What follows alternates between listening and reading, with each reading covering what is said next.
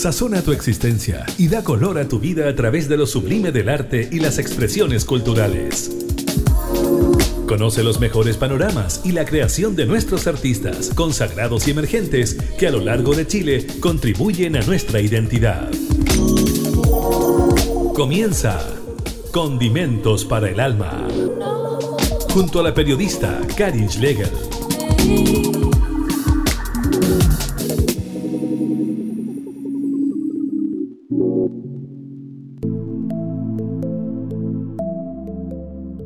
Hola, hola, ¿cómo están? Bienvenidos a esta nueva edición de Condimentos para el Alma, programa radial que es independiente, que sale desde la región de Valparaíso para conectarse con otras regiones y también con el mundo, porque nos escuchan en diversos países. Hoy día, como se los anunciaba, eh, vamos a conversar acerca de lo que está viviendo el Ballet Folclórico Nacional, el Bafona, con esta paralización que lleva a cumplir cinco meses. Y luego vamos a hacer un homenaje al destacado actor Luis Alarcón, eh, recopilando todo el archivo que teníamos guardado hace aproximadamente 10 años. Así que bueno, vamos a hablar entonces del Bafona, vamos a conversar con Evelyn Hernández. Ella es vocera de este paro nacional, es músico, es, parte de este elenco, está ahí en la interpretación musical del Bafona. ¿Cómo estás, Evelyn? Bienvenida. Hola, bien, muchas gracias por la invitación. Ha sido unos meses bien duros para el Bafona, ha sido bien lamentable todo el manejo que han tenido las autoridades de cultura respecto a lo que ustedes están demandando en cuanto a condiciones laborales, a condiciones salariales, así que vamos a abordar eso, pero primero hagamos como un, un recuento de lo que es el Bafona, lo que significa los años de historia, que ya son casi 60 años que ustedes tienen. Sí, mira, el Bafona eh, es un ballet folclórico emblemático de, Chile, es uno de los elencos estables del Ministerio de la Cultura, que por supuesto el Ministerio es, es nuevito, ¿cierto? Es del 2018, eh, antes fue Consejo Nacional de la Cultura, también el Bafona estuvo en la conformación del Consejo y antes de eso eh, el Bafona perteneció al Ministerio de Educación al área de Cultura, ya cuando no existía todavía este Ministerio de Cultura y todo. Eh, el Bafona tiene una, una trayectoria de reconocimientos internacionales y nacionales muy eh, digamos, grandes. Eh, el Bafona es un elenco que a través de, cumplir la misión del Estado de Chile y de la Constitución de Chile, que es entregar y dar acceso a la cultura a todo el país, ¿cierto? Em, ha, recorrido el mundo y ha recorrido Chile completito, de, rincón a rincón. Sobre todo eh, dando énfasis siempre a la población más vulnerable y a la que está en aislamientos, territorios que están eh, alejado de tener acceso fácil a, la cultura. Y bueno, se conforma de artistas, eh, un elenco artístico de danza, un elenco artístico de músicos y un estamento técnico que entre los tres, digamos, eh, estamentos o dos elencos y un estamento técnico, se lleva un espectáculo de, de nivel internacional a todas partes en Chile, ya para que la gente tenga acceso a, espectáculos de, alto nivel. Son casi 60 personas las que componen el Bafona, ¿no? Casi 60 personas, claro, así es, casi 60 personas. Y lo lindo es que ustedes han, podido recrear y hacer la proyección de, danzas y de, de, tradiciones de nuestro patrimonio cultural chileno, de toda la geografía nacional, además.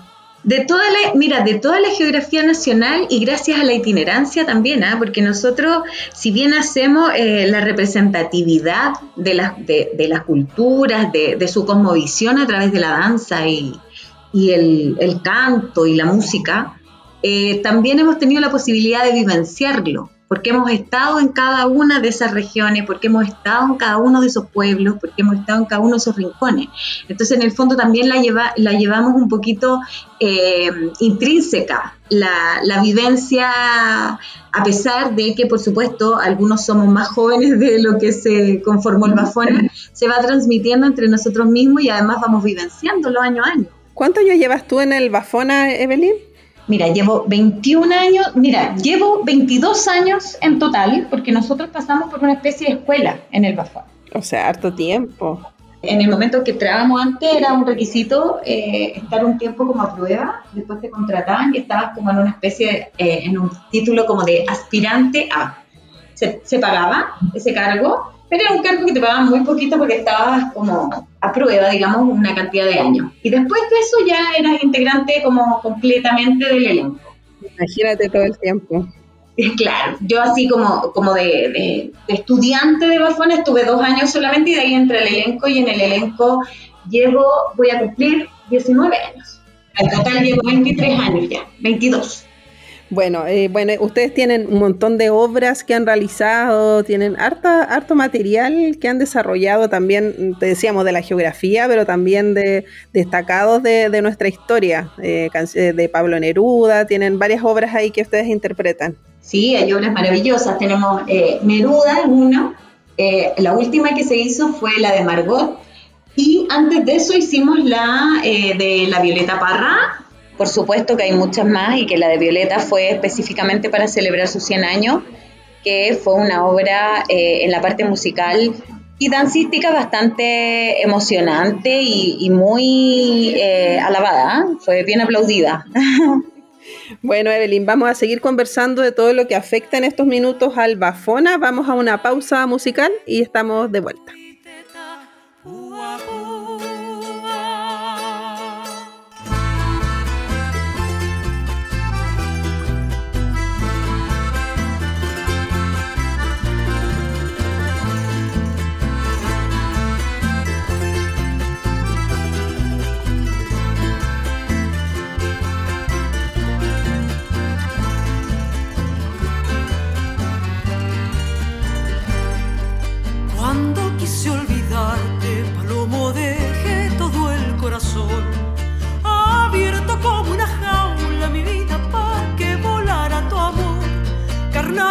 ya vendrá, palomito yo te he de olvidar, carnaval ya vendrá. Ante tus ojos negros, palomo, las alas quise extender.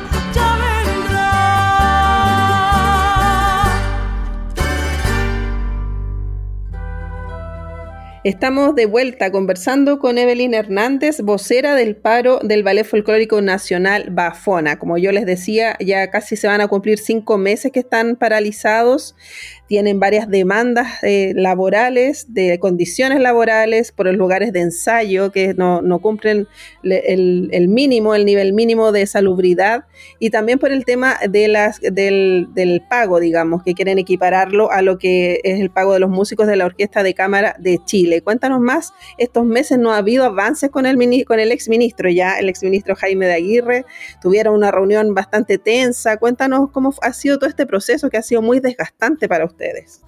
Mira, eh, la verdad es que nosotros eh, comenzamos este paro por un tema ya de eh, daño o, habían faltas ya a, la integridad física y mental de las personas por, una por un tema de injusticias, de derechos laborales no cumplidos, de sometimiento a trabajar en condiciones que no cumplían ni con el mínimo, como dijo la Ceremi Metropolitana, ni con el mínimo para mantener personas. O sea, no había aire ni en el 10%, un montón de cosas que a nosotros nos hicieron explicación de bastantes cosas que ya nos, iban, nos habían pasado. Pero eh, el tema fue más desgastante aún y más doloroso y, y causó más desgaste en la integridad, sobre todo mental de las personas, al no tener respuesta y al quedar absoluta y totalmente abandonados por las autoridades. Piensa que nosotros avisamos que estábamos en paro y nos abandonaron. Los primeros que hicieron abandono de, nosotros, que ni siquiera se acercaron a preguntar por qué estábamos en paro, fueron nuestras jefaturas directas.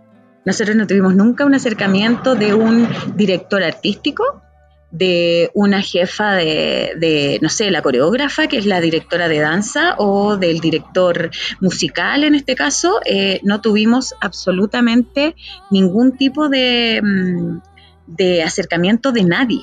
Y cuando ya empezamos a conversar con las autoridades, las conversaciones eran solamente para dar negativas eh, para decirnos que no nos correspondía prácticamente los derechos y yo con eso, o sea, olvídate, nosotros ahora estamos empezando una especie de tutela laboral, un juicio laboral que vamos a hacer por daño moral, porque ya 20 años sometidos a condiciones indignas laborales, sometidos, te digo yo, porque en el fondo aquí había un chantaje y el chantaje es, Bafona se va a acabar, eh, el chantaje es nunca más vas a hacer, en el fondo, ¿dónde vas a hacer lo que estás haciendo acá? ¿Dónde vas a ser artista? Entonces, eh, es complejo para el artista enfrentarse a eso, porque hay un temor, porque en Chile realmente no hay mucho espacio para lo artístico, entonces hay un temor muy grande de que las cosas eh, tan conformadas y tan, tan con tanta historia y todo se deshagan de un día para otro. ¿Me entiendes? Entonces eso nos lleva a nosotros a sostener este aguante de tener eh, esta presión, de saber que están siendo injustos contigo, de saber que no se está cumpliendo con lo laboral y, de estas negativas que al final no tenían ningún fundamento. Claro, porque eran horarios súper largos. Cuéntanos eso de las condiciones insalubres donde estaban ustedes ensayando igual. Siempre digo y lo antepongo ante cualquier cosa, es que para nosotros el tema aquí son temas laborales absolutas nuestras demandas Dentro de esos temas laborales, nosotros jamás incluimos el tema de la sede como una demanda propia. ¿Por qué? Porque la sede es una obligación del empleador. El empleador tiene que concederte a ti un lugar en, en donde realizar tus labores. El tema era que nosotros reclamábamos que esto no estaba en las condiciones, estoy hablando 20 años, 20 años en que tú sacáis los zapatos para cruzar de una sala a otra sin zapatos porque hay una inundación en el medio, eh, tienes eh, canaletas que pasan por debajo de las salas, por lo tanto tú sentías olor a putrefacción y nadie sabía dónde venía y claro, después nos dimos cuenta que el piso era un cholguán y que debajo pasaban las canaletas de todos los desagües del edificio. Eh, al lado de las calderas, que después supimos que era eh, absoluta y totalmente ilegal trabajar al lado de las calderas. No teníamos vía de escape, eh, hongos en las salas. Es que es eh, baños tapados, o sea, tú metías la mano al baño para sacar, para tirar el agua, digamos. O sea, realmente unas condiciones, duchas tapadas, el aire acondicionado no existe, está malo desde el año 1, yo creo, porque nosotros llegamos ahí y nunca ha habido aire acondicionado. ¿En qué parte es eso, Evelyn? Esto es en el piso menos 2 del edificio del Ministerio de, Educación que funciona en Fray Camilo Enríquez 262, ah, que es otro edificio del Ministerio de Educación, no el principal, no el que está en Alameda, sino que uno que está en Fray Camilo Enríquez. Claro, la otra sede. Sí. Entonces el Bafona fue como abandonado en ese, en ese menos dos. Qué terrible, tantos años, o sea, es impresentable. Muchos, muchos y muchos años reclamando. ¿ah? Si, si tú me preguntaras a mí, yo tuviera la posibilidad de entregarte ahora, yo te, te digo que tenemos informes de comités paritarios de, no sé, 10 años, 15 años. Eh, desde 15 años que la mutual, hace 15 años atrás, que la mutual, cuando se hizo cargo, lo primero que hizo los informes poner no cumple con las condiciones mínimas para el trabajo, no cumple con esto, no cumple, no cumple. O sea, los, imagínate que en el último, el último informe de la mutual dice que ellos no pueden hacerse cargo, en el fondo nos dijeron nosotros que esto es, una, es un lugar de, donde transita personas. De hecho, nosotros acá en el informe va a poner que no pueden transitar personas por acá y que este es un centro de acopio del Ministerio de la Cultura en conjunto con el Ministerio de Educación. Y yo le dije, ya, y mi sala está ahí en el centro de acopio. Sí, pero esto no se puede reconocer como una sala, me dice él. Así como diciendo, yo puedo poner que tú trabajas acá, pero yo tengo, tengo la obligación de decirle a tus jefaturas que esto no puede ser un lugar de trabajo. Tiene toda la razón. O sea, eso es lo que dice el informe, que es un centro de acopio. Entonces, era realmente claro, la mutual no tiene las facultades como para decir esto se cierra, esto te voy a dar un sumario, te voy a hacer un sumario, por lo tanto, ¿qué hacía eh, el ministerio? Vista gorda y el consejo, vista gorda, vista gorda, hasta que nosotros, cuando comenzamos esto, lo primero que hicimos, lo primero que hice yo, pues sabéis que llamé por teléfono y dije voy a llamar a la Ceremi, teníamos varios la idea y la inquietud y llamé y denuncié y llegó a fiscalizar la Ceremi y la Ceremi fue súper tajante y dijo, nosotros no hacemos esto jamás, nunca ponemos inmediatamente un sumario a, la administración pública, pero esto lo amerita ahora ya. Y dejó el primer sumario. La Ceremi de Salud. Ceremi de Salud Metropolitana. Que él nos comenta, ¿ah? nos comenta, yo vine en el 2006 y vi esta misma sede y está todo en el mismo lugar en que yo ese mismo 2006 dije que eso no podía ser. Bueno, y estos cinco meses han insistido con eso. Eh, el ministro dijo que había otras posibilidades, pero tú decías que no contaban ni con camarines ni con baño. Vamos a hablar de eso a la vuelta de esta pausa. Y bueno, y la otra demanda que ustedes, ustedes tienen en cuanto a los salarios. En las almas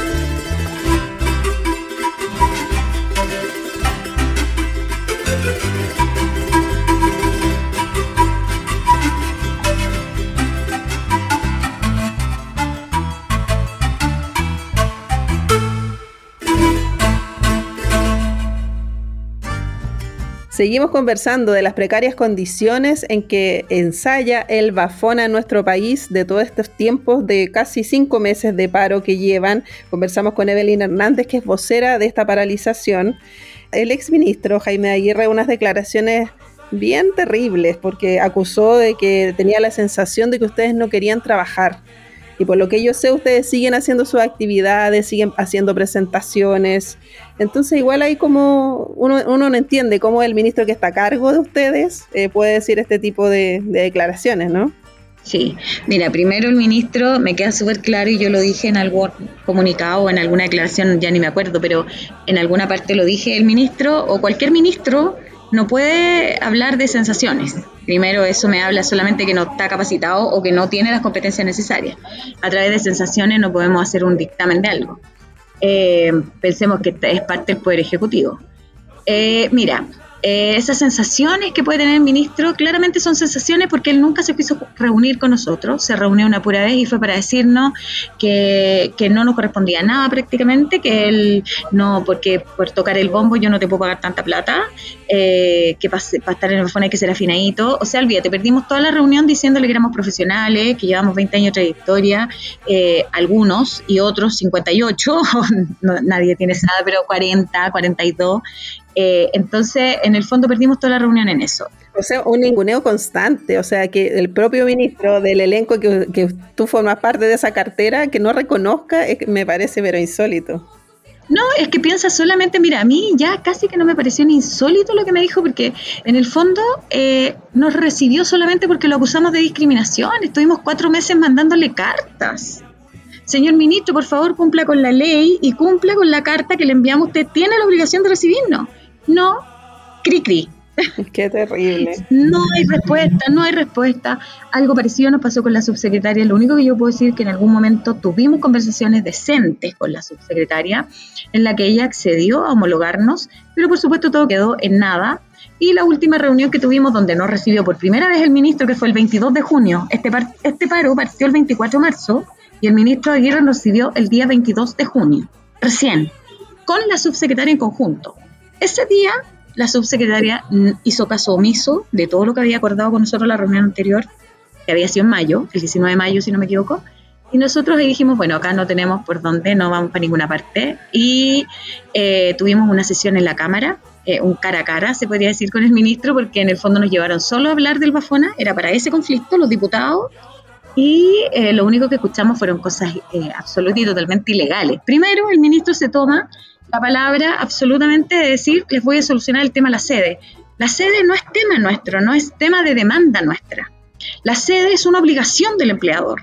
Que estén malas condiciones, por supuesto que a mí me corresponde denunciarlo, pero ellos tienen que hacerse cargo. Nuestra demanda es la homologación de remuneraciones, beneficios y derechos con nuestros pares. El Bafón ha sido absolutamente vulnerado en sus derechos fundamentales. Tenemos gente con lesiones físicas solamente por falta de descanso. Y no es por falta, de descanso excesivo, sino por, por, la falta de descanso que corresponde, por el descanso complementario a la naturaleza de tu actividad y a la actividad que realizas. Eso está en todos los códigos laborales en Chile. Solo a nosotros, Bafona no se nos cumple. La igualdad de remuneraciones responde a la igualdad ante la ley.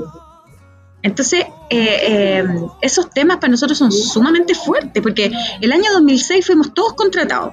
Los dos elencos estables y los únicos elencos estables que tiene el Estado y que están en el Ministerio de las Culturas son el Ballet Folclórico Nacional y la Orquesta de Cámara somos compañeros, trabajamos en lo mismo, seguimos, perseguimos la misma misión. Todos nuestros resultados se juntan. Por ejemplo, si ellos hacen cinco funciones y nosotros diez, se dice para la DIPRES, para que apruebe el presupuesto y todo, se dice que los elencos estables del Ministerio de la Cultura cumplieron con 15 funciones. ¿Me entiende? Eso es. Nosotros ahí salimos perdiendo en el presupuesto en temas de remuneraciones. Porque ustedes ganan la mitad de lo que ganan ellos, los músicos de la orquesta, ¿no? La mitad y lamentable, mira, la orquesta se enoja cuando yo digo esto, pero es la mitad y hacemos el doble porque el bafón es itinerante. La orquesta no es itinerante. La orquesta viaja, puede ir a otros teatros, otras ciudades, pero el bafón arma su teatro en un tierral en el desierto.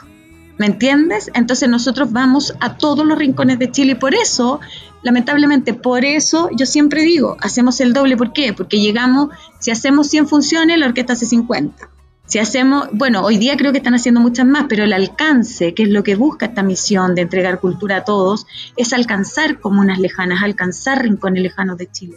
Y eso es lo que hace el Bafona. Y el Bafona lleva el patrimonio cultural de Chile.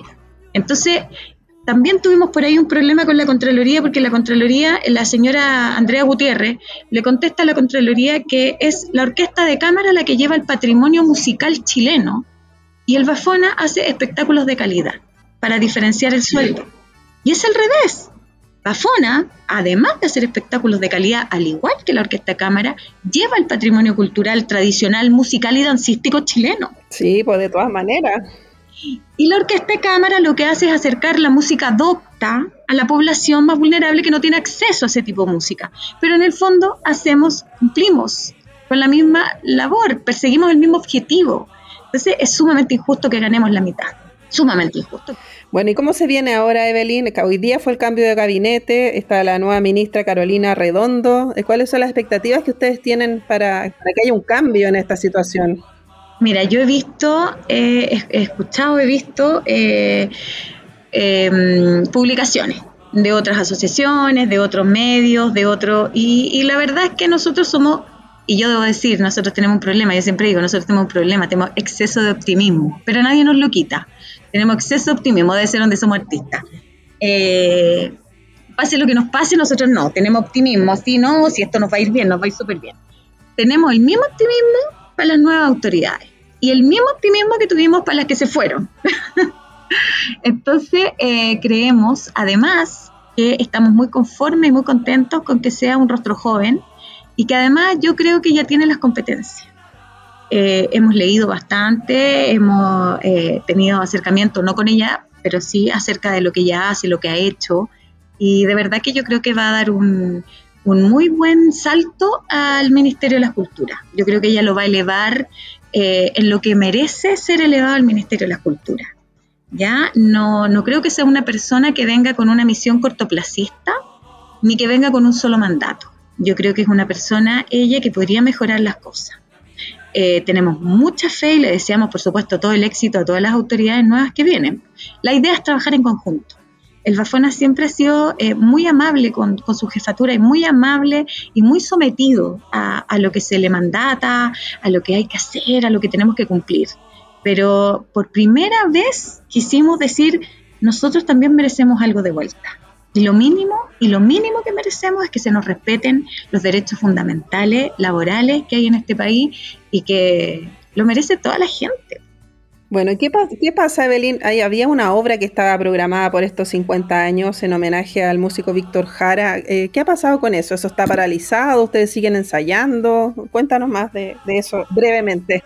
Está paralizado, pero nosotros, y te doy, y insisto en el exceso de optimismo, el Bafón es un elenco de gente total y completamente profesional. Todos, todos profesionales con trayectorias, insisto, 40 años, 30 años. Eh, por lo tanto, yo siempre lo digo, si el Bafona hoy día está paralizado lo de Víctor Jara, tenemos muchas ganas de hacerlo, pero no podemos volver a vender nuestros derechos ni a eh, transarlos eh, por algo artístico, porque a pesar de que amamos lo que hacemos y estaremos felices de hacer esa obra y queremos participar, eh, nosotros tenemos que velar por nosotros también, que lo estábamos pasando bastante mal. Por lo tanto, yo te puedo decir que velando y pensando en el profesionalismo de la gente y velando por el bien común de todos, nosotros los artistas Bafona podríamos montar esa obra rápidamente y lograr hacerlo a un 100% de excelencia. Ojalá que todo fluya, Evelyn Hernández, por el bien de todos ustedes, de los trabajadores del Bafona, de los músicos, bailarines y también de, los técnicos. Así que todo el éxito del mundo y anda contándonos cómo van estas negociaciones para así no volver a hablar. Muchas gracias. Muchas gracias a ti, gracias por el espacio. Y bueno, nos encontramos más adelante a ver cómo van las cosas. Perfecto. Un abrazo entonces para todos los integrantes del Bafona. Que estés muy bien, Evelyn Hernández. Muchas gracias, un abrazo igual.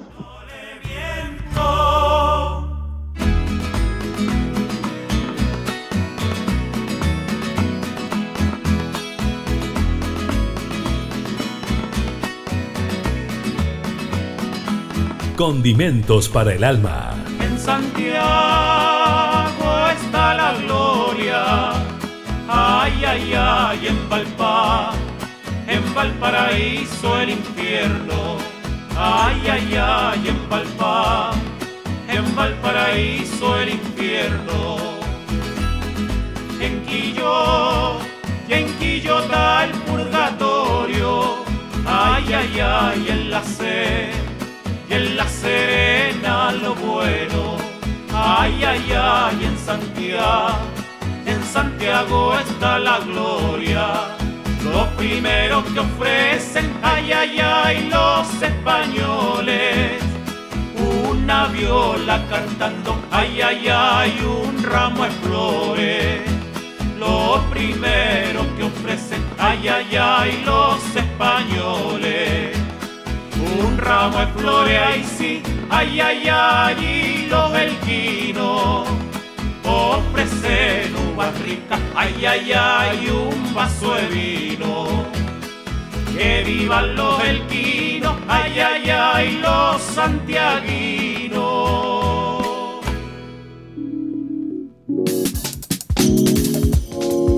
Estamos escuchando Condimentos para el Alma.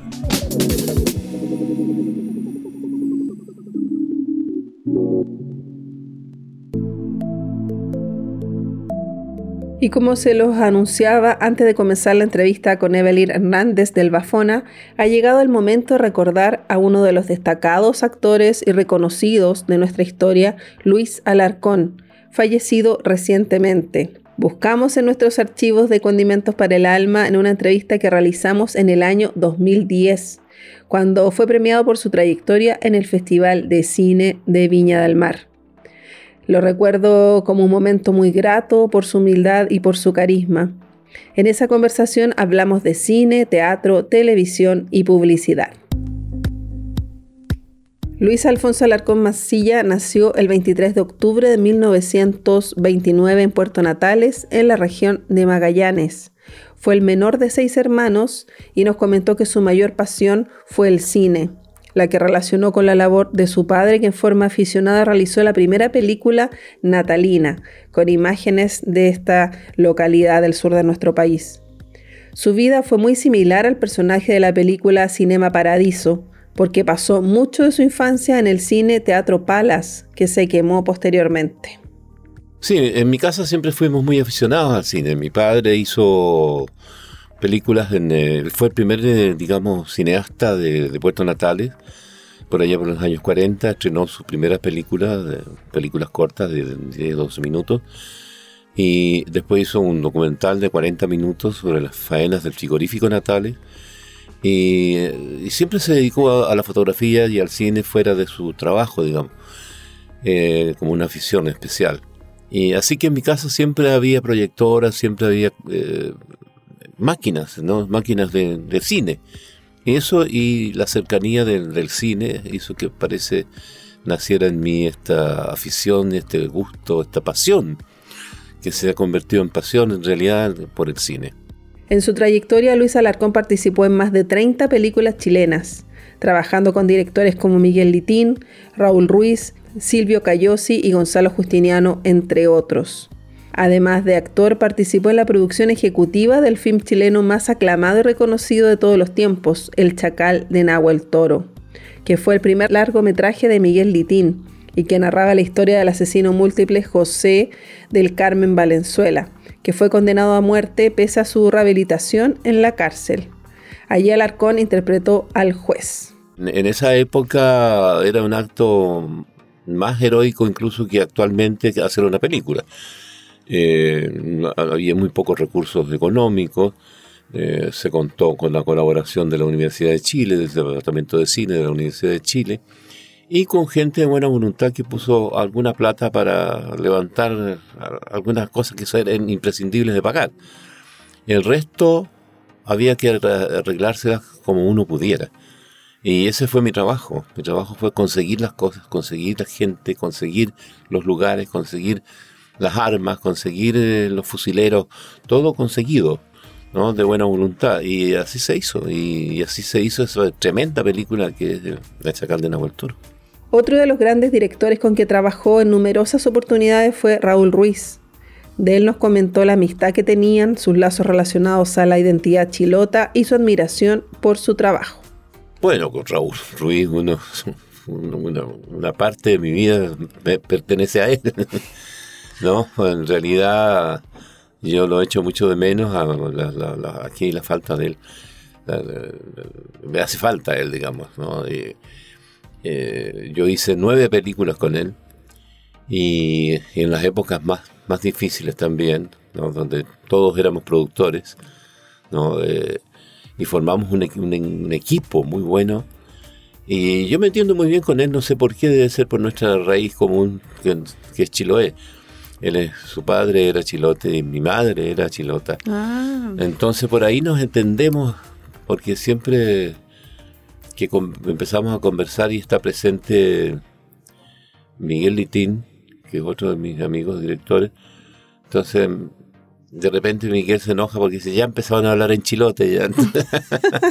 o sea, tenemos esa, esa comunicación con Raúl, ¿cierto? Que es nuestra, nosotros dos nos entendemos muy bien en ese, idioma. Eh, y eso nos, nos acercó mucho, somos muy amigos, muchos años, con él y con su señora, con Valeria también, por supuesto. Y es una experiencia inolvidable trabajar con Raúl. Raúl es un, para mi gusto, es un genio eh, notable, notable, en todo sentido. Tiene, sabe muchas cosas y tiene una memoria de, elefante realmente. y es muy cercano, muy cercano y muy sencillo, un hombre muy sencillo a pesar de lo complicadas que son sus películas. Respecto al cine chileno, hace 13 años, Luis Alarcón criticaba la debilidad de los guiones y promovía que se abordara la baja asistencia del público a las salas. A trabajar, ¿por qué razón? ¿Por qué razón el público chileno no acude a ver las películas chilenas? O acude muy poco. Sí, a lo mejor las temáticas no se saben, la verdad. Yo creo que fuera de las Está muy poquito tiempo, además, en cartelera las películas chilenas. Bueno, pero justamente porque no va nadie mm. al cine. Cuando ya se enteran que van a que está en la cartelera la película, ya. Claro, yo creo que hay un problema de promoción, por un lado. Pero por otro lado también está el problema de las distribuidoras extranjeras, que mandan películas de afuera, ¿no? que cuestan millones y millones de dólares y las dan con 47 copias aquí y arrasan. En cambio, un productor chileno, un realizador chileno no tendrá mm, con suerte 10 copias.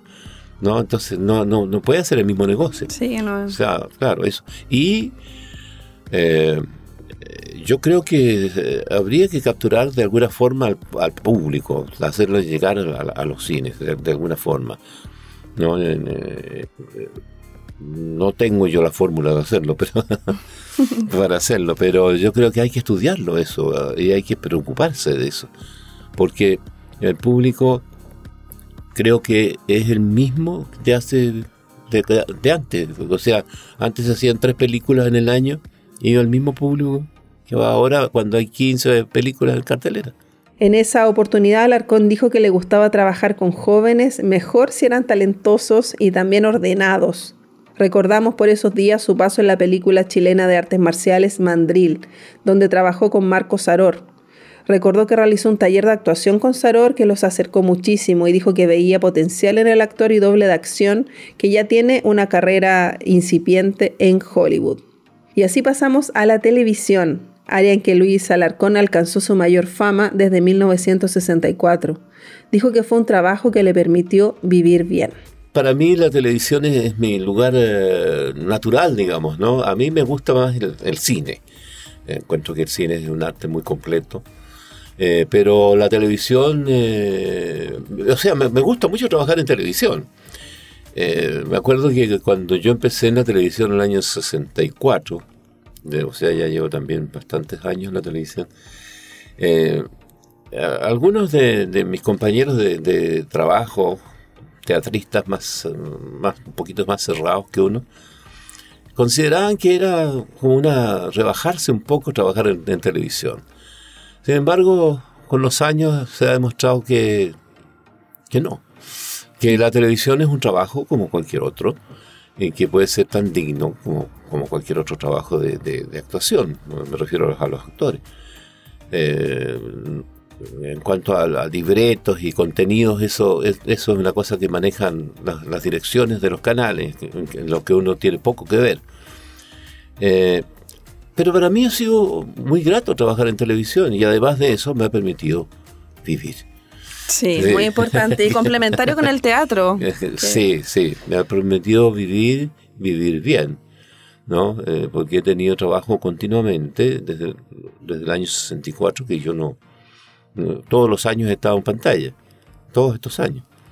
Y sigo en pantalla, y ya han pasado hartos años. ¿eh? Uno de los personajes más destacados fue el villano Roberto Betancourt en la teleserie La Represa, que inspiró, según nos dijo, a Julio Milostich a ser actor y a ser un terrible villano en El Señor de la Querencia.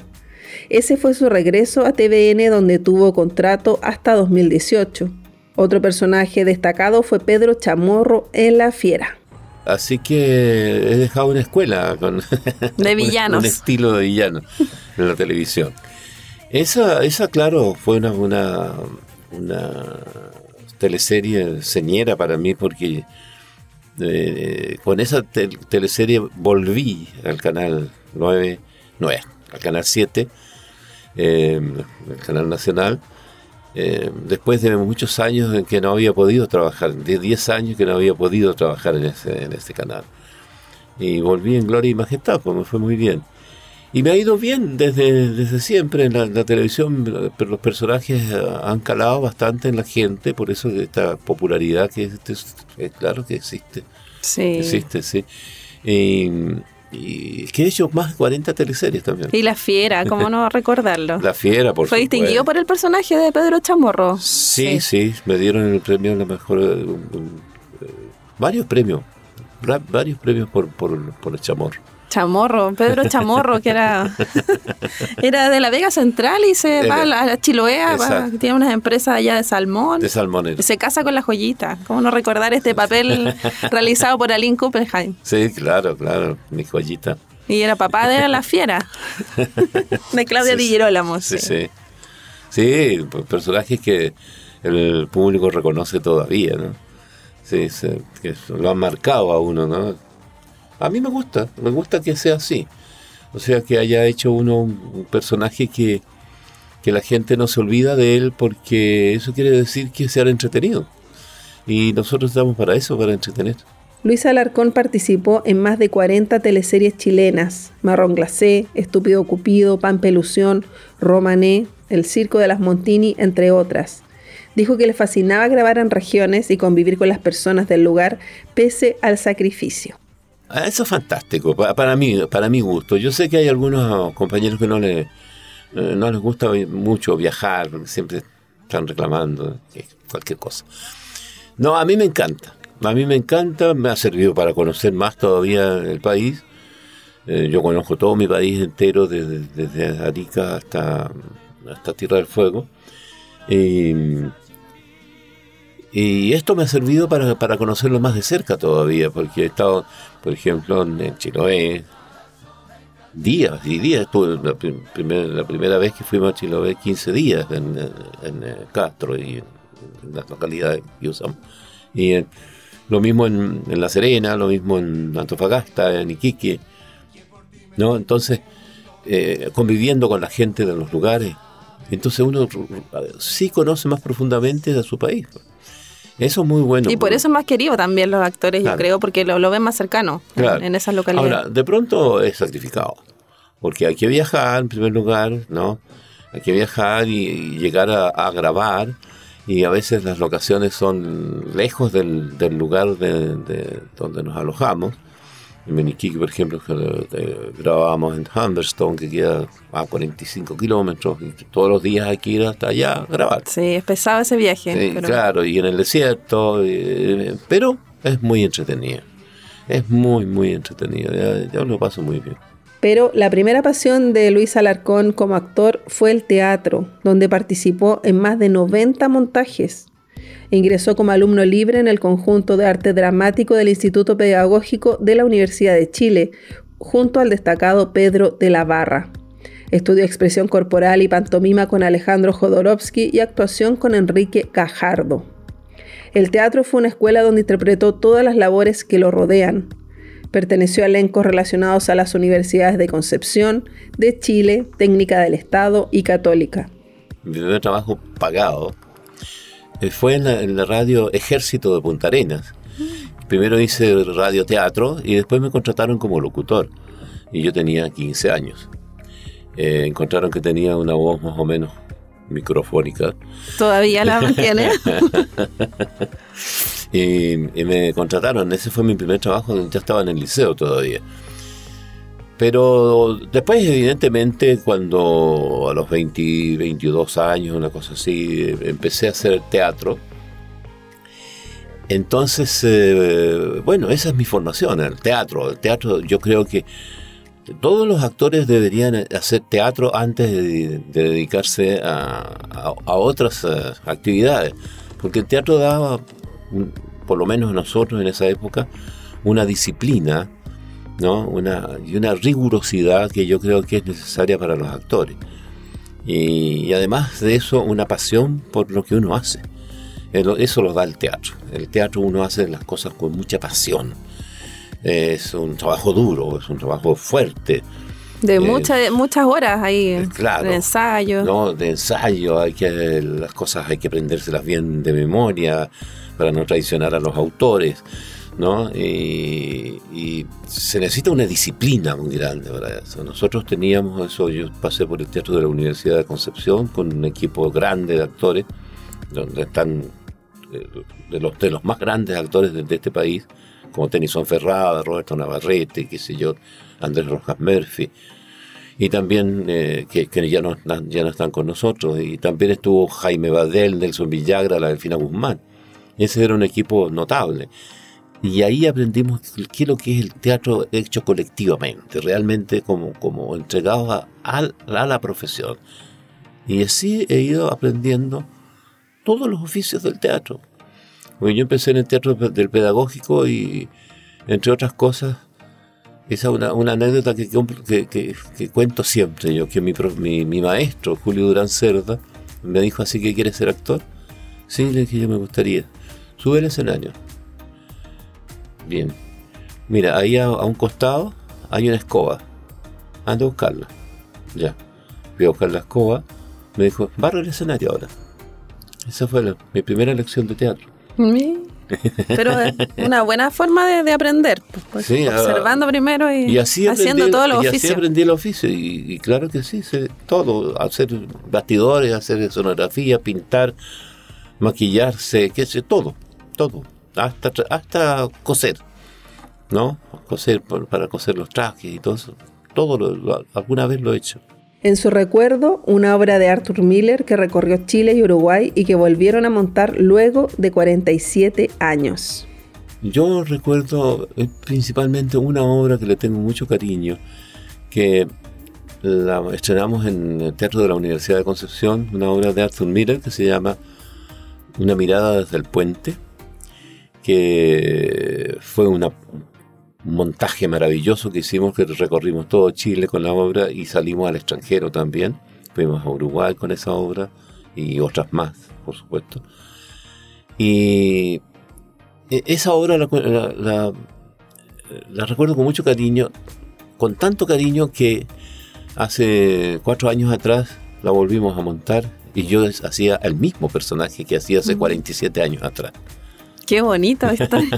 ¿Y la montaron en Concepción, en Santiago? La, montamos primero en Concepción en el año 1958 y en, el año 2006 la montamos en Santiago, con otro elenco, por supuesto. El único que se, se repetía era el director, Gustavo Mesa, y, yo, y yo como eh, el mismo personaje Alfieri que lo hice, lo había hecho en el año 58. Respecto a la publicidad, sostuvo que participó en comerciales desde 1979, lo que le permitió ganar suficiente dinero para su familia y para ir a Europa. Agregó que nunca pensó la trascendencia del comercial de Firestone, que ganó el León de Oro en el Festival Internacional de la Creatividad en Cannes en 1986. Para mí no era nuevo trabajar en, un, en un spot publicitario. Pero evidentemente nunca pensé que este spot publicitario iba a tener la trascendencia que tuvo. Eh, un día Silvio Cayosi me dijo a él, en mi casa, me dijo, ponte ahí frente a la ventana para que te dé la luz. Me miró y me dijo, ya, pues, está bien, ya. Y después me llamó para, para hacer el, para estar en, en, en el spot del indio. Ah. Y bueno, fue, fue una fue muy bueno, muy bueno. muy bueno. Porque ganamos el Festival de Cannes de, cine publicitario, el León de Oro. Y además de eso, es, eh, es uno de los spots publicitarios más recordados. Sí. ¿No? Lo recordamos todos. Sí.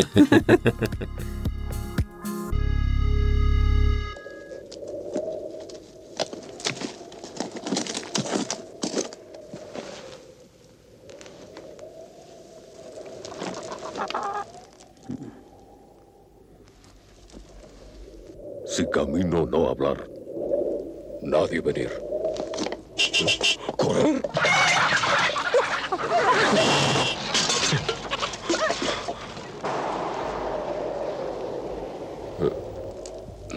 Si camino no hablar, ser Firestone Radial Sport. Que venir.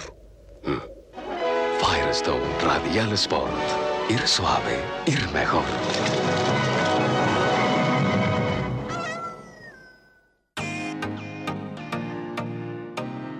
Otra destacada labor de Luis Alarcón fue la muestra de cine en la Patagonia, que llevó el séptimo arte a Puerto Natales y otras localidades de Magallanes y de Argentina, en tiempos en que no había cine en la ciudad. Eso se mantuvo hasta 2012 aproximadamente, labor que luego continuó su hijo en forma itinerante por algunas de las comunas.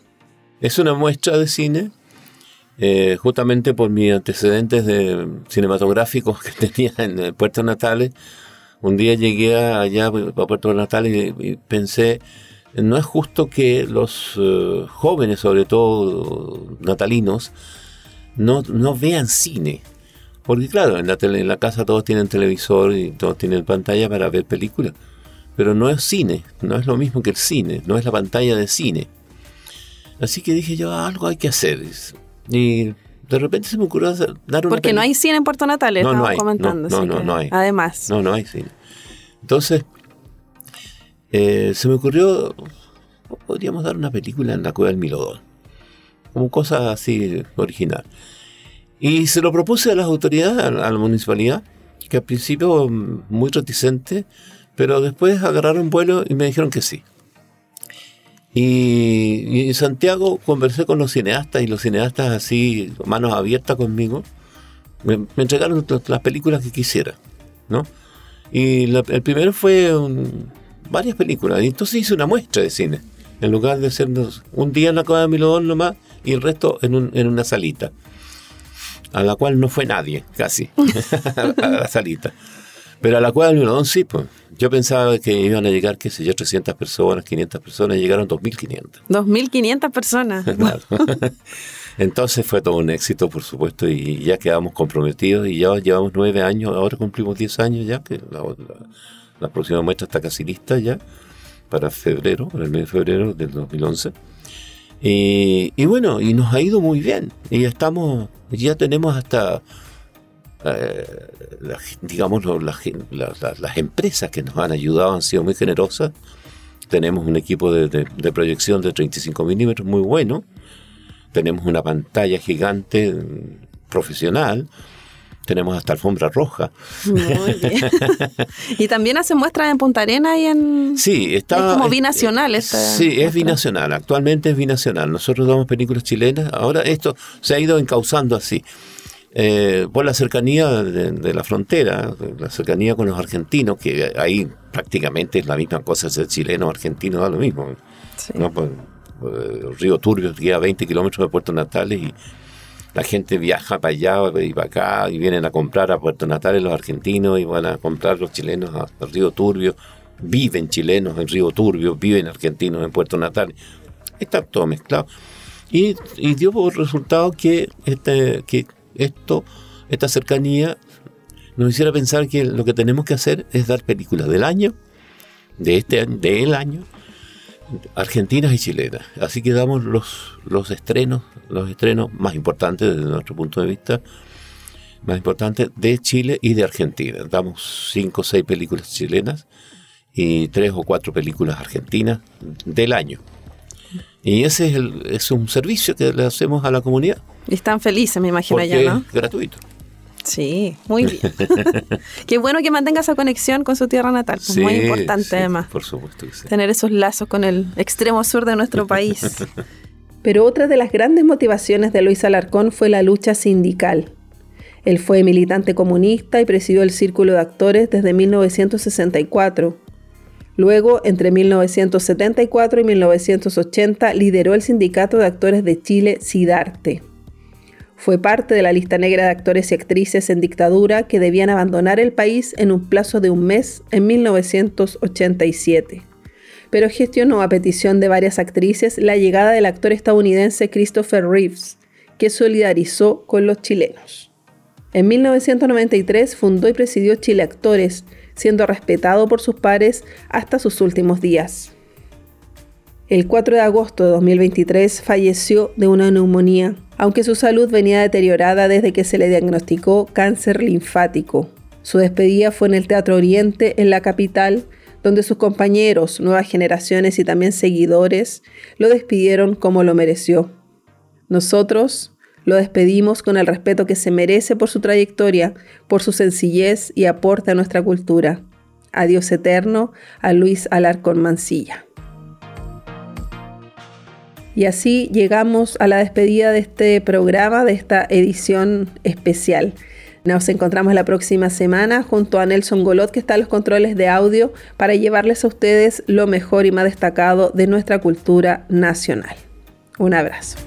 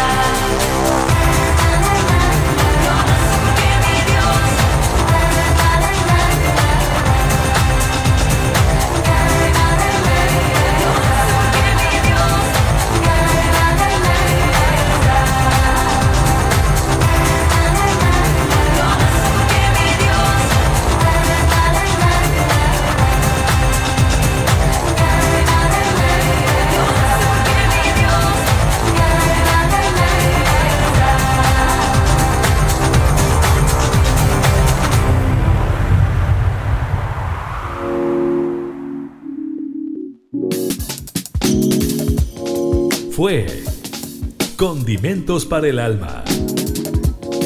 El espacio donde conoces los mejores panoramas y la creación de nuestros artistas consagrados y emergentes que a lo largo de Chile contribuyen a nuestra identidad. Condimentos para el Alma con la periodista Karin Schlegel.